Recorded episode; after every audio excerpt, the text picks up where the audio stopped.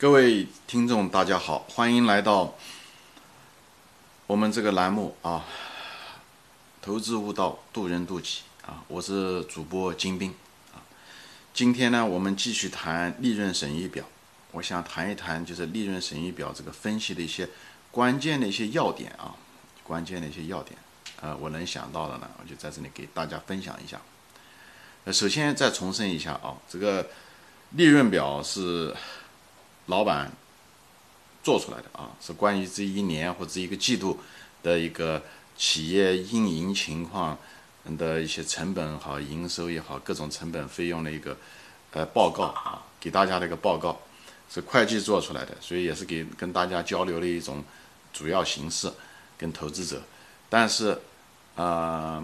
那也不能全信，因为这些呃有很多东西，它它有它的目的，因为它。如果希望它股价上去的时候，它也许会让这个利润表，它可以操纵利润表上的一些一些栏目啊，一些项目。所以呢，总的原则是不能不信，但不能全信啊。嗯，还有呢，就是你当你分析每一个，嗯，这个财务报表中每一项的时候，比方利润表中每一项的时候，你要跟那个同行相比啊。跟同行业的相比啊，不要跨行业比，尽量不要跨行业比，因为每个行业的特点不一样。即使是同行业，生意模式不一样，其实也有差别。但是，呃，没办法，那就要跟那个同行比，跟比方说毛利润率，对吧？跟同行一比，你就知道它的竞争力怎么样。毛利润率越厚的，对吧？它竞争力越强，对吧？啊，这些东西，一个就是就是横向的跟同任何一个财务指标都是这样，横向的跟。竞争对手比，这样有得到一个相对的一个呃比较啊，呃，那纵向呢就是时间序列啊，就是呃看有没有变化啊，今年跟去年啊，毛利率有没有跌啊，有没有涨啊，嗯，这个营业收入有没有增加啊，对不对？各种费用哪些费用开始增加啊？为什么？就在比较异常的变化啊，涨还是跌，对不对？嗯，你要找原因。所以这种原因都得在表外才能找到，但是表内的这些数据给你有一个初始的一个警提醒点啊，从那地方开始作为初始点，你开始做你的研究啊，呃，查找你的资料啊，呃，来落实，嗯，所以呢，这个一个横向一个纵向，对任何一个呃财务指标都是需要这样的做的啊，找原因，找变化，找原因，比较。嗯啊，现在再回到头，回过来再说这个损益表中，你应该重点是什么？因为损益表中有它是栏目还挺多的，也有那么十几个啊，呃，但是他们每一项并不是同样的重要啊，重要的东西只是少数的，少数的东西确实需要我们花重点。我是我以前说过，把你的精力放在重点的上面啊，把你的二十八十这个比例是存在的，把你八十的时间。集中在那个二百分之二十的重要的项目上，会计项目上，呃，这个是做事情都是这样。那么分析这些损益表也是可以用同样的二十八十的这个原则啊。那么重要的下那下面一个问题就是，那重要的是什么呢？重要的在损益表中最重要的其实并不是净利润率，而是营业收入和毛利润率。不是净利润率，因为先讲嗯营业收入吧，因为营业收入它是直接，它是第一个直接表现这个行业或者是这个企业的，呃这个行业的供需是不是出现了变化，或者是这个企业呃是不是经营出现了问题。你这可以看得出来，营业收入暴涨，你就知道也这是也许是行业供需的关系，对不对？你可以跟同行业比，是不是他们也发生了类似的暴涨增长的营业大幅增长？那这很可能是供需需求推动的。那如果开始跌，那你就是不是行业疲软？还是讲别的行别的企业你的同同行其实没有跌，但你却在跌，你的这个营业收入在跌，那说明你这个企业的产品，这个企业本身可能出了问题。所以这是一个警提醒，这是个警醒，你得赶快去分析啊！这是一个。警示的信号啊，所以这个营业收入的总体的变化，也许是企业本身的内部的产品结构发生了一些变化啊，所以这个东西你需要去去研究去找啊，这是表外的功夫啊，表内它只是给你个提示，所以提这是一个起始点啊。呃，那毛利润也是一样，毛利润如果呃一个是毛利润，你是不是比别的企业高？你如果比别的企业高，横向比的时候，你就说明你竞争力强，你有护城河，对吧？前面说过。那么如果在你要纵向的比，哦，跟去年比起来，哦，毛利润跌了，那跌的是什么原因啊？对不对？是因为你这个企业降价造成的呢？如果降价，说明你需求遇到了压力嘛，对不对？它是因为成本造成的，对不对？那成本你得分析什么原因导致了成本上高？这种成本上涨是永久性的还是暂时性的？等等这些东西，哎，这个给你一个营业收入还是毛利率是给了你第一个信号，企业或者是行业发生了变化的第一个信号，好吧？啊。反过来，净利润率啊，表面上看就很重要，因为净利润率是那个净利润是那个，呃，它是就是市盈率也好，还是净资产收益率中的一个最重要的一个核心元素，对吧？这个也是呃整个呃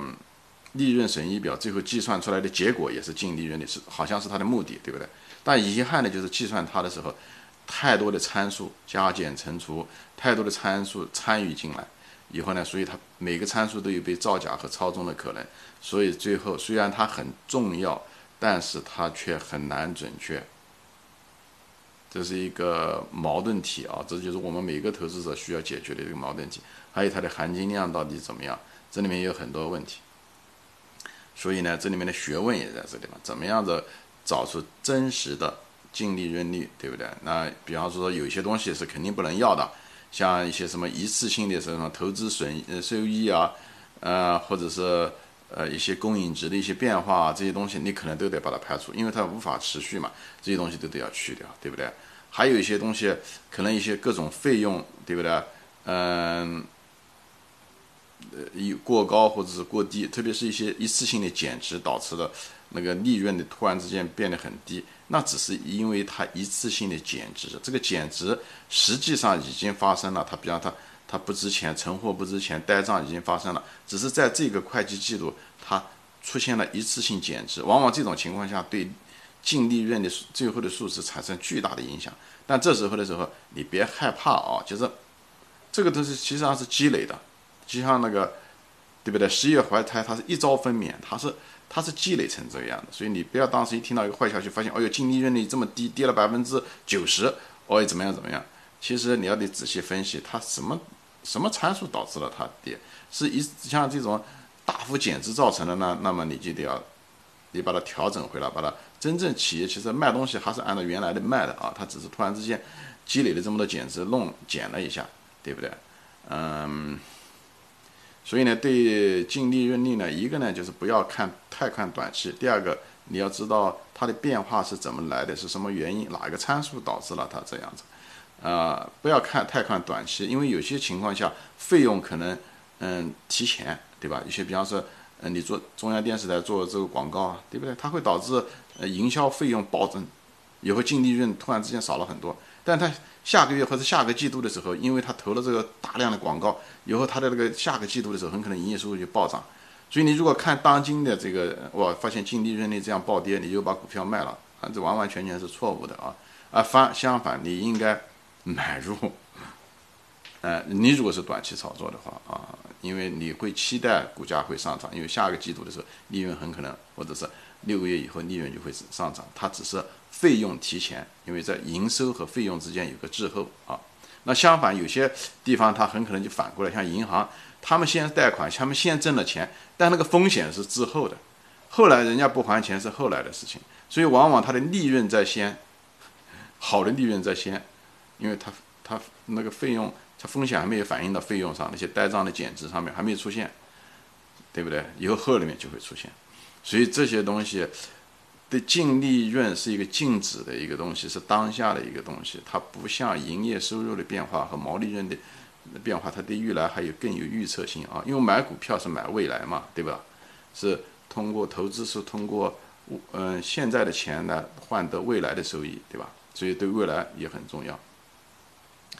所以总的来说就是说，呃，把这些东西就是说到这些。这是我们所有的这个利润损益表的都是一些关键点啊。费用，还有一个费用就是一些费用资本化的问题。嗯，有些嗯公司喜欢把费用不当做费用啊，把它当成把它记到资本栏目中，这句话就是低估了啊这个呃费用，所谓的费用资本化。我未来会说啊，嗯，比方说有的企业他投资了一个软件项目，其实嗯工程师也好，软件好，钱都花进去了啊，嗯，工资都付给人家了，但是他说这个他是个长期项目，是资产，是个投资，而不是一个费用啊，所以。搞了一堆这种呃固定资产也是这样子的啊，常常把一些费用打到这些什么在建资产啊这些东西，都是费用资本化来隐藏啊那个费用啊，所以呃最后导致这个利润虚高，哎就是这样。所以我我我对这个利润虽然知道净利润很重要，但又要很小心的原因就在这，好吧？嗯。今天就说到这里啊，嗯，这这个利润表，嗯，是一个在会计分析中是个非常重要的一栏啊，嗯，今天就分享到这里，关于关键点。如果各位朋友，如果你觉得，呃，我说的这些东西对你有益，你觉得有价值，我希望能跟你的朋友分享啊，就麻烦动一动手指，嗯嗯，转接啊，让别人也能分享到这个能收益，好吧？谢谢大家收看，再见。